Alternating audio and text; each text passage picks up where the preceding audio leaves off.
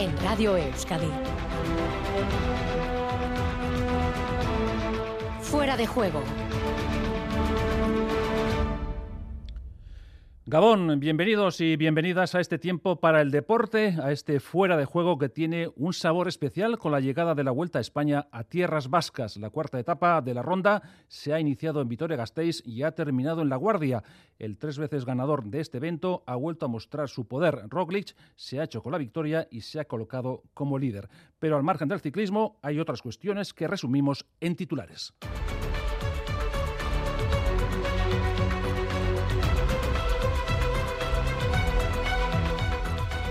Por lo que se refiere al fútbol, Ander Herrera y el PSG han alcanzado un acuerdo por el que el futbolista recibirá la carta de libertad tras renunciar a parte de sus emolumentos de las dos temporadas que le restan de contrato. Una vez se haga oficial su salida del equipo francés, con esa carta de libertad, firmará por el Athletic con el que ya tiene un acuerdo. En cuanto a Osasuna, Areso está a punto de ser cedido al Burgos, mientras que Barbero está por conocer su destino. Además, la Real Sociedad Femenina ya conoce qué rivales le pueden tocar en la competición europea. PSG, Bayern Múnich, Arsenal y Esparta de Praga están en el horizonte. En Remo, Bermeo Urdaibai va a presentar un recurso ante el juez de la ACT al entender que la línea de la foto finish de la regata del domingo no era la correcta. Le recuerdo que la victoria fue para Honda Rivia por tan solo dos centésimas. Y en motor, el vizcaíno Joseba Iraola, piloto de carreras de montaña, hace un balance positivo de la temporada recién terminada.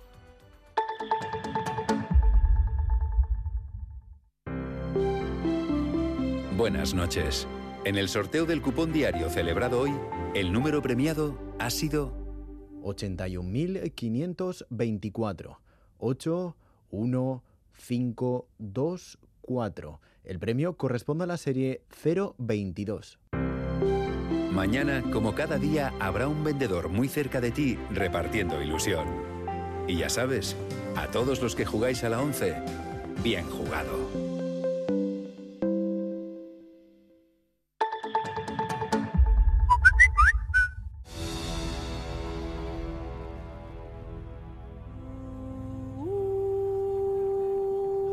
Vuelta 2022 en Fuera de Juego.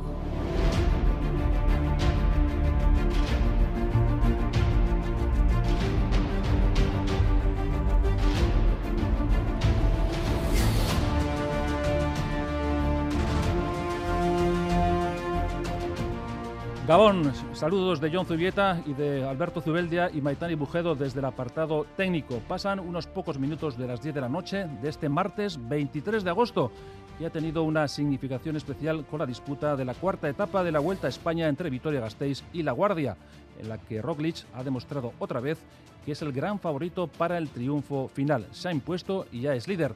Dani Gaña, Gabón, buenas noches. Gabón, John.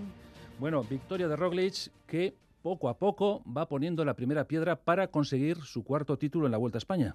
Sí, poco a poco o mucho a mucho, porque ya para la cuarta etapa, un corredor que tenía muchas incógnitas después de su caída y esa fisura en, el hombro después del Tour de Francia, apenas eh, con 10 eh, días de, entrenamiento antes de, presentarse en la línea de salida de Utrecht, allí ya eh, consiguió con sus compañeros el acrono por equipos y los compañeros que han ido pues prácticamente pues pasándose el mayote de unos a otros. El primero fue el veterano Robert Gessin, el segundo fue el también holandés Tenis, el tercero fue el italiano Eduardo Affini en esta ocasión ya pues ha caído en el auténtico jefe del Jumbo, que más allá de conseguir el maillot en rojo de líder, lo que ha hecho también es sacar un tiempo, no, no voy a decir ni mucho menos decisivo, pero sí interesante por aquello de las bonificaciones y los siete segundos que se ha picado en meta a partir del puesto 12 para un hombre que si hay alguna carrera que se le dé bien es la ronda española, último ganador de las tres últimas ediciones y que desde luego pues eh, con un equipo que comienza a lo grande a pesar de que ya la, la carrera dejó, dejó los Países Bajos y se encuentra ya en pleno territorio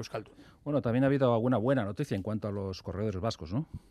Sí, que duda cabe, para el equipo Euskaltel es muy difícil, ¿eh? viendo el ritmo al que se está corriendo, la, participación en los equipos, es muy complicado eh, estar presente. Hoy de nuevo Ander Okamica, el corredor Lequicharra, ha estado eh, pues presente en, la escapada y el valenciano de Euskaltel, Joan Bou, además de estar en la fuga, ha sabido puntuar en Opacua con esos cinco puntos que le dan el mayote y la presencia en el podium para el equipo vasco, para el equipo de Jorge Azanza, que obviamente era uno de sus objetivos y que llevaban peleando desde la primera jornada. Bueno, vamos con los cortes sonoros, con los registros de algunos de los protagonistas. Escuchamos en primer lugar a Miquel Iturria, que hablaba de una etapa de sufrimiento.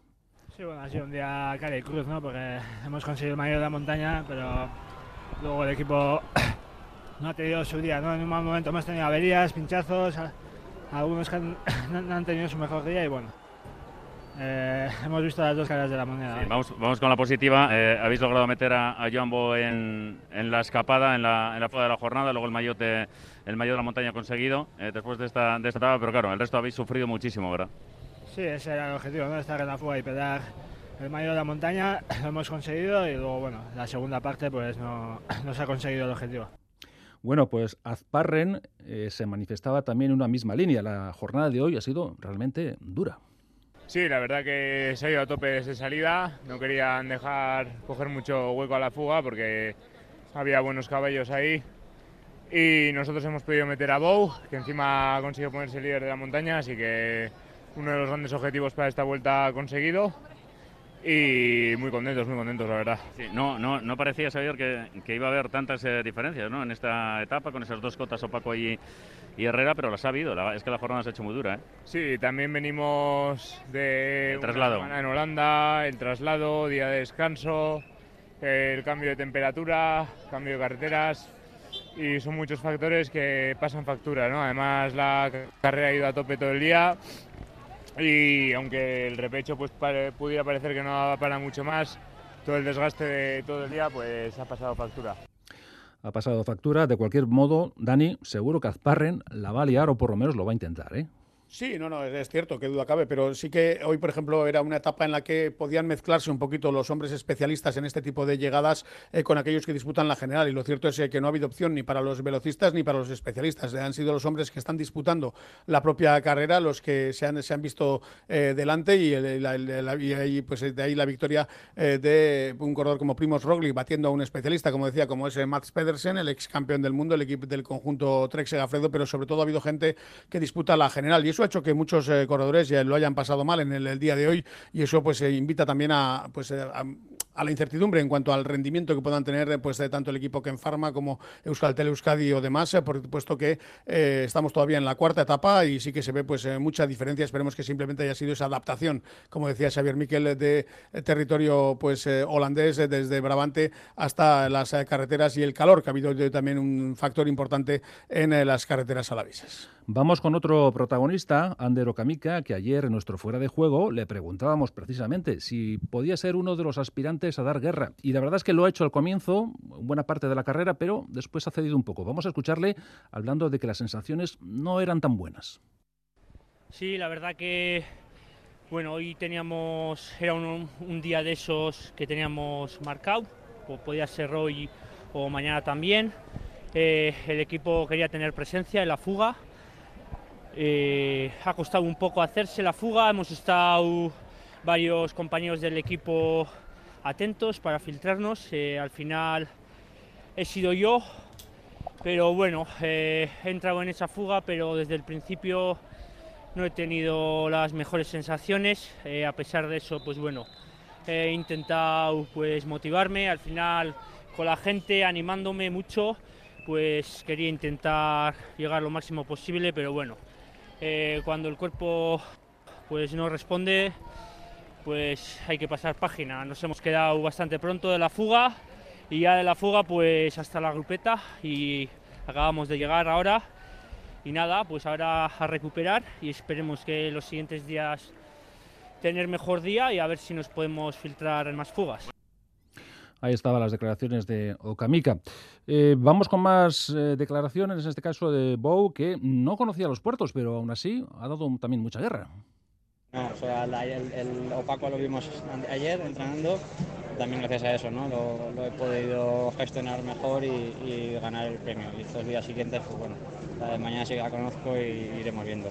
Mañana eso, etapa un Bilbao, ¿qué se espera por parte del equipo? ¿Estar en fuga e intentar pescar una victoria? Lo mismo que hoy, ¿no? Estar ahí a ver qué, qué, tiempo nos dejan y tanto yo como otros del equipo, ¿no? Y en los siguientes días igual, a esperar las, las victorias por mediante las fugas. Bueno, Dani, el corredor valenciano de Euskaltel Euskadi, muy bien, ¿eh? Sí, hombre, es un corredor de, garantías. Es la segunda vuelta que, corre. También estuvo, estuvo fue neoprofesional en Italia. Es decir, es, un hombre que eh, ciertamente no vamos a decir que sea un, crack de, del ciclismo, pero que sí es, un corredor muy voluntarioso y que desde luego merecía un, premio como, eh, como el que ha obtenido en el eh, día de hoy. Vamos a ver, yo creo que mañana el turno será para alguno de los compañeros. Será difícil que el propio pues Bow intente defender en persona los, los puntos de, la montaña, pero sí quizá filtrando otro corredor de, de la escuadra de Jorge Jorge y tratando de que ninguno de sus rivales, digamos, se acerque a esos cinco puntos que tiene ahora mismo el corredor valenciano de Euskaltel Euskadi. Bueno, terminamos con este abanico de declaraciones de los protagonistas. No nos podía faltar Valverde, que también reconocía que no estaba muy bien. Sí, claro, no, él ha intentado, la verdad que está muy bien y, ojalá sigamos así toda la vuelta. ¿Tú cómo te has visto, Alejandro? ha sido un día muy duro. Y bueno, no con las mejores piernas que me hubiese gustado, pero bueno, espero ir entrando. ¿Te, has visto en algún momento, Alejandro, con, posibilidades o, ya en los últimos 200 metros has visto que Roglic iba muy fuerte?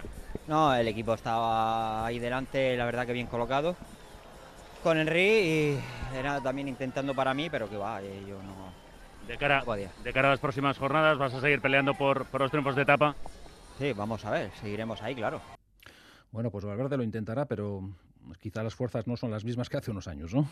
No, que duda Ha tenido también una caída en, las etapas iniciales, eh, pero bueno, es verdad que hoy la, parte positiva, una de las partes positivas ha sido la actitud de Movistar, que ha tomado las riendas a tres kilómetros del final, y también eh, pues eh, la aparición ¿no? de un Enric Mas, al que quizá la llegada no era de las más favorables, porque si hay, algo que no es Enric Mas es explosivo, como era la llegada en el día de hoy. Sin embargo, yo creo que es motivo para estar satisfecho para el equipo de Pachi Vila, para el conjunto Navarro, la posibilidad de que Enric Mas aparezca con su mejor versión o que se acerque a ella para poder pelear la clasificación general. Bueno, por cierto, por la mañana o al mediodía ha estado nuestro compañero Raúl Pando hablando con Javier Guillén, el director de la Vuelta, que ha hecho unas declaraciones yo creo que muy interesantes. En primer lugar, vamos a escucharle cómo se mostraba encantado por la experiencia vivida durante tres días en los Países Bajos. Ha sido cumplir el objetivo que quieres siempre, que todo el mundo participe, que se sume a la carretera y al final es verdad que es una carrera, es verdad que es un evento, pero el evento lo que le quiere trasladar al público es que es una fiesta, es que esto se hace para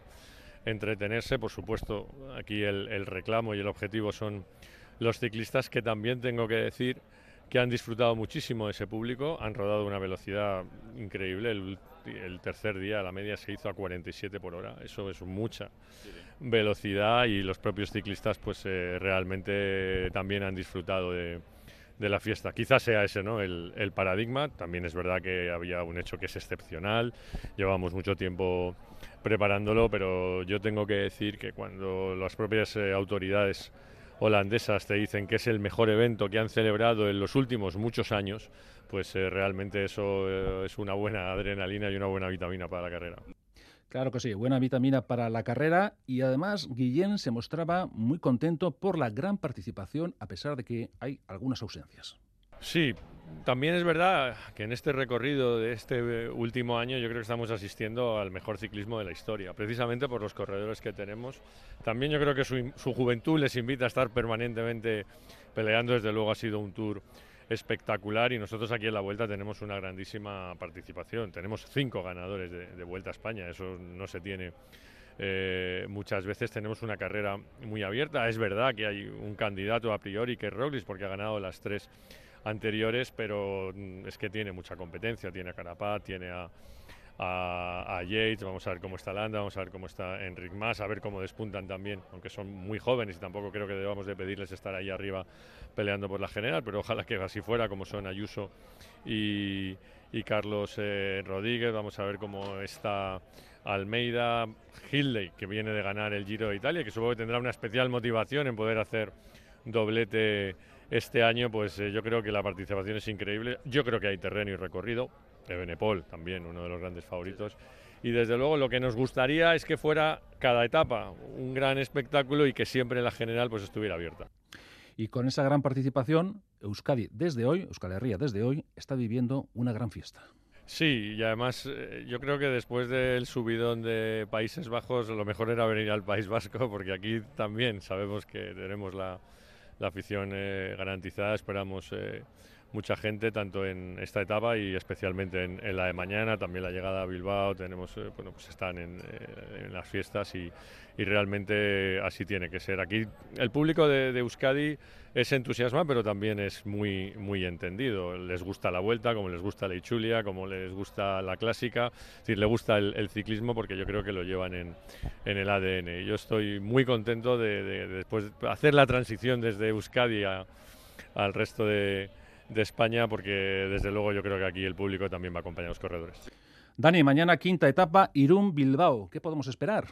Bueno, pues, eh, pues un poquito de todo, porque lo cierto es que es una etapa de 187 kilómetros con dos partes bien diferenciadas. La salida en Irún, que también se hizo en los años de la pandemia, en la que también el público fronterizo va a poder disfrutar ¿no? de lo que es eh, pues el ambiente ya de los eh, corredores, sin olvidar la dichosa pandemia, todavía hay burbujas, pero desde luego mucho mejor que en, las últimas, en los últimos años. Y en ese sentido, un recorrido, pues el paso por, por Donosti y después por toda, por toda la costa hasta llegar a Ondarroa, donde a partir de ahí ya la cosa se complica, empiezan los, las cotas de tercera categoría y muy especialmente eh, tras la tercera de, Morga, bueno, pues ese paso por el vivero eh, desde Galdacao, que va a tener dos eh, ascensiones, en la primera de ellas descenso hacia Bilbo, donde se va a pasar por la Plaza Moyúa y de nuevo pues arrancar camino de, Galdacao en esa última vuelta y a partir de aquí pues podemos ver intento de fuga va a haber seguro y la actitud que tenga el equipo Jumbo Visma a la hora de permitir o no pues esas, esas fugas va a ser la clave para una jornada en la que de nuevo pues los líderes no se pueden despistar, no se espera que mañana se decida la, la vuelta, por supuesto, pero sí que se siga definiendo poco a poco la clasificación general. Bueno, aparte de la Vuelta a España, hay otros frentes informativos, por ejemplo, el Tour de Alemania. Sí, el Tour de Alemania comienza mañana, efectivamente, con una crono, con la presencia de 14 equipos World Tour, con también con presencia de corredores vascos, una prólogo en Weimar y en esa lucha se encuentran inmersos tanto el conjunto Movistar como sobre todo ahora mismo el equipo Loto, el belga, en el que se están peleando esa plaza eh, caliente, digamos, que, libra, que libra de la posibilidad del descenso eh, del, World Tour. Pero hoy también ha habido eh, pues competición en Francia, en Poitou-Charentes, con la presencia de equipos World Tour y también de Euskaltel Euskadi de Ken Pharma de Burgos y asimismo del conjunto del Caja Rural, que hoy ha tenido a Sergio Martín en fuga, el equipo navarro, y en la que eh, ha ganado al sprint el corredor del AG2R, eh, Marc Sarros, el primer líder en poitou charent y en el que también el Alavés Averasturi, eh, formando parte de uno de esos seis equipos World Tour, con el equipo 3 Alfredo ha ocupado la quinta posición. Ha vuelto también a la competición Johnny Zaguirre con el Cofidis, otro de las escuadras de primer nivel mundial, y mañana en Barça es una segunda jornada muy parecida, muy similar, de 195 kilómetros con dos cotas eh, eh, de, cuarta categoría. Y para finalizar el repaso eh, ciclista, decir que se ha disputado la crono por equipos desde el Tour del Porvenir, una crono en la que el equipo, la selección española estaba diezmada ante la baja de Barrenechea por COVID, así como también una, una, segunda baja por parte de, la escuadra del equipo de Paco Cerezo. Eso ha hecho que han tenido que participar tan solo cuatro corredores, puntuaban los cuatro y se puede decir que han salvado el papel tanto Igor Arrieta como la presencia en ese equipo de Necoich Azparren junto con tercero han conseguido pues mantener el, nivel y sobre todo dejar a Igor Arrieta a falta de tres jornadas montañosas a 2.15 del líder que ahora mismo es el alemán Hermans. Bueno, por cierto, ¿qué, ¿qué, le pronosticas o qué le auguras a Arrieta en este Tour del Porvenir? Bueno, se les ha complicado mucho la situación desde, desde el inicio, con esas bajas, y con esos eh, problemas. Eh, quizás un corredor eh, también con posibilidades. Desde luego queda, queda mucho terreno porque mañana van a tener una llegada a Oyonnax, 122 kilómetros, etapa corta, pero con cinco en repecho. Es una jornada muy repechera y con un final también pues explosivo. Yo creo que lo que tiene que ir haciendo es remontar posiciones, aunque obviamente hay equipos y selecciones como la de Gran Bretaña con Leo Heiter, el ganador del Giro Sub-23, que están mucho mejor colocados. Yo creo que va a ser soñar con algún una victoria de etapa y mejorar en esa clasificación general, especialmente tras el día de descanso de pasado mañana, ya que hay tres eh, etapas con la Toshir y también eh, con el Col de la Madeleine, aunque no se llega en alto el eh, próximo domingo para finalizar este Tour del Porvenir. Bueno, pues puesto ya a soñar, a ver si soñamos también con una victoria mañana, por ejemplo, de algún vasco en la Vuelta a España o la siguiente etapa, ¿no? Ojalá, está, está complicada la cosa, especialmente lo que se ha visto en el eh, día de hoy, pero ¿por qué no? Está claro que cuando cada vez que un ciclista se pone un dorsal hay una oportunidad, eh, pero ya digo, vamos a ver cómo se acumula eh, la fatiga, el cansancio y la segunda jornada consecutiva por, mm, carreteras vascas en las que hay, mm, deberían marcarse todavía más diferencias de las que hemos visto en el día de hoy. Son aventuras, excelencias ciclistas que nos va a contar nuestro compañero Dani Gaña mañana. Dani, muchas gracias. Es que ricasco. Gabón.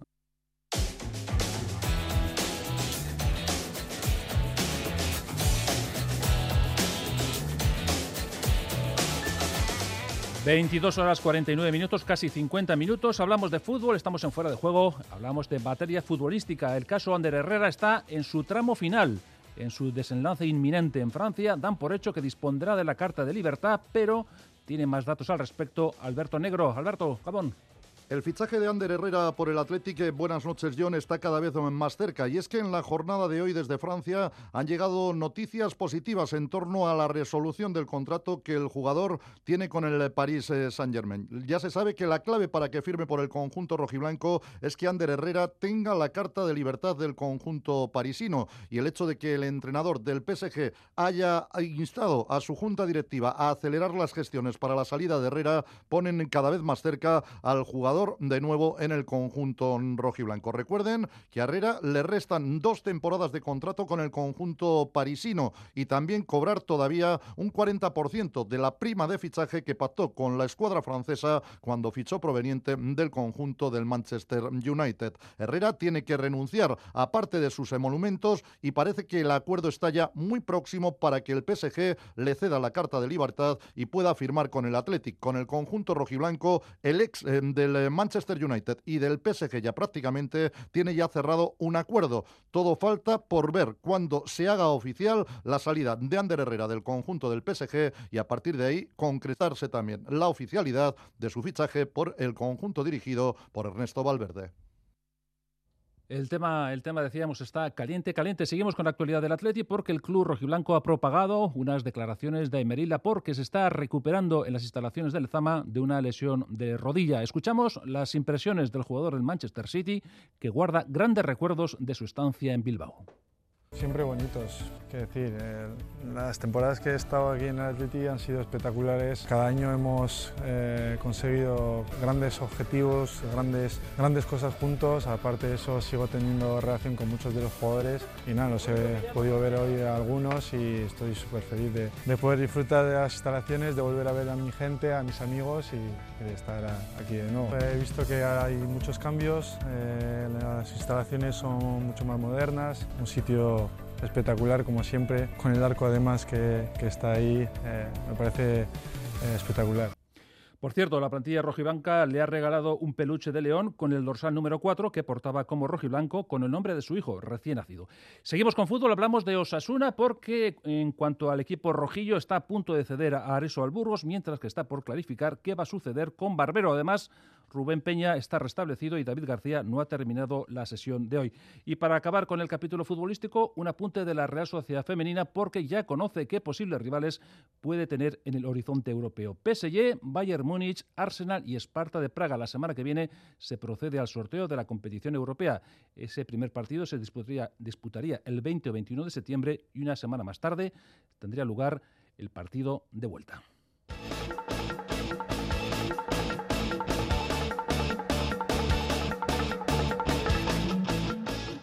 22 horas 53 minutos, hacemos un hueco para el remo porque Bermeur Urdaibai va a presentar un recurso ante el juez de la ACT al entender que la línea de la foto finish de la regata del domingo no era la correcta. Les recuerdo que la victoria fue para Ondarribia por solo dos centésimas. Y siguiendo con remo, les recuerdo que este mediodía el preparador de la Lequicharra, Serge Alday, ha estado en Quirol al día y ha hablado de la delicada situación de su embarcación que quiere evitar los playoffs. Para eso habrá que solucionar la tensión existente es verdad que hay tensión, eh, porque bueno, no son momentos fáciles y yo creo que lo difícil ya hicimos, ¿no? El fin de semana pasado, pues dar nuestro rendimiento, que igual era lo difícil después de, de coger el palo ese, pues bueno, darle la vuelta, ¿no? Y yo creo que ahí ya el equipo mostró un punto de madurez y yo creo que ahora, pues bueno, eh, lo que hay que dar es continuidad a, ese, a esa ambición y a esas ganas. Además, Alday habla de su gran rival, de Santurci, un duro escollo que hay que superar. Es un rival que, que tiene confianza, creo que, bueno, a lo largo de la temporada ha ido más y a lo mejor pues al principio no contaba mucha gente con ellos, pero mira dónde están, ¿no? Y, eh, han hecho buenas regatas. En tanda, pues bueno, son rivales duros, son, es un rival que, que no cede. Está claro que hasta la última parada pues vamos a tener que apretar y si cae a favor pues será por pocos detalles. Será un duro oponente al que habrá que doblegar en la doble cita de este fin de semana, con especial importancia en la regata del sábado, que puede ser determinante para bien o para mal. Se ha convertido, lo hemos tomado por lo menos como un reto y tenemos que hacer muy bien las cosas. No vale con ganarles, hay que apretar un poco más. Entonces, pues bueno, intentaremos hacer lo mejor posible. Pero yo creo que tenemos que hacer muy bien los dos días. Eh, yo creo que con un día bueno no va a ser suficiente entonces pues no va a quedar otro remedio que apretar los dos días. La primera regata es la del sábado y son como dos finales. Primero tenemos que hacer una final y luego otra. Eh, yo creo que les tenemos que ganar los dos días si queremos conseguir el objetivo. Eh, lo primero que hay que hacer es mirar la regata del sábado, eh, a ser posible ganarles o si fuese mejor, pues bueno, incluso ganar la tanda y luego pues bueno eh, hacer un reset y partir de cero de nuevo para el domingo pues para intentar ganarles y, y, hacer lo mejor posible. Hablamos ahora de baloncesto porque Matt Costello ha atendido a los medios de comunicación y ha hablado después de haber pasado las pruebas médicas habituales al comienzo de las pretemporadas. El ala pivote estadounidense del Vasconia se ha mostrado expectante ante lo que puede dar de sí este nuevo proyecto con muchas incorporaciones. Para Costello, una de las claves del éxito va a estar en la química generada entre los propios jugadores. Son incorporaciones interesantes y son muy jóvenes. Algunos de ellos han jugado aquí en Europa, otros no. Veremos cómo funciona esta mezcla. El año pasado teníamos mucho talento y no fue siempre fácil llevarlo a la cancha. Así que vamos a tratar de tener una mejor química este año. En su segundo año en el club vitoriano, el norteamericano quiere seguir mejorando sus prestaciones respecto al curso pasado y a pesar de tener tan solo 29 años, espera transmitir madurez y experiencia al resto de compañeros. Tengo la oportunidad de seguir creciendo en este club, volver a jugar con Steven los dos por dentro. Veremos cómo nos hace jugar el entrenador. Pero sí, estoy motivado para este nuevo año de baloncesto. No soy muy mayor, pero creo que seré uno de los jugadores más veteranos. Así que espero poder dar algo de madurez y experiencia para ayudar al equipo. Pues esa madurez, ese estilo de juego será necesario para el Vasconia. Son 57 minutos los que pasan de las 22 horas. Estamos a punto de terminar en nuestro fuera de juego. Abrimos sección, en este caso de motor. Tenemos que hablar del piloto de Balmaseda, de Joseba Iraola, que acaba de terminar su temporada en el Campeonato de Europa de Carreras de Montaña, compitiendo en el equipo Euskal Selección Iraola ha finalizado entre los mejores, segundo en su categoría, la denominada E2SC, y cuarto ha sido en la general final, la última cita del certamen en tierras suizas. Sin duda, un gran resultado para el vizcaíno, en la que ha sido su primera campaña en esta modalidad con su nueva escuadra, donde ha estado compitiendo de tú a tú con los mejores pilotos de la categoría. Tras haber conquistado hace apenas un mes el Campeonato de España, Iraola se mostraba más que satisfecho con la eh, temporada realizada. Hombre, los resultados han sido realmente buenos. Hemos tenido la mala suerte que nuestro coche ha sido bridado o limitado, por decirlo así, por, por la FIA, por prestaciones. A todos los que teníamos, como el coche mío, nos han quitado potencia pero bueno, parece que el año que viene nos la vuelven a poner, entonces vamos a estar seguramente luchando con las mismas armas, que ahí es donde se va a ver realmente si podemos ganar o no. Mencionaba Joseba Iraora el hecho de recuperar la potencia en su coche de cara a la temporada que viene, una circunstancia que, porque no le, que no le puede permitir luchar por el Campeonato de Europa. Preguntado por ello, el de Balmaseda se mostraba optimista. Eh, sinceramente, eh, esto es una esto es un campeonato de, mucha resistencia. Eh, no es ganar una carrera ni dos. Hay que ser constante hay que puntuar en todas. Y por qué no eh, yo no descarto nada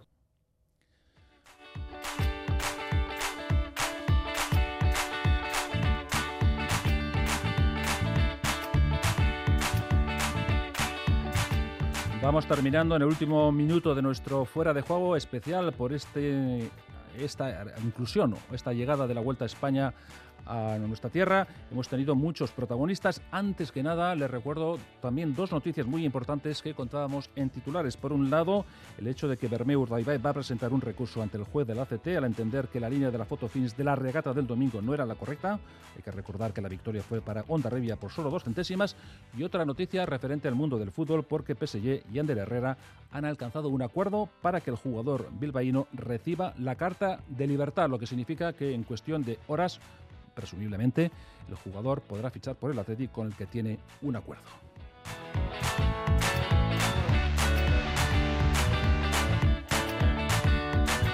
Hasta aquí todo lo que teníamos que contarles. Recuerden que mañana tendrán más información deportiva y sobre todo la vuelta a España con esa etapa entre Irún y Bilbao que va a ser uno de los centros informativos, por no decir el centro informativo del día.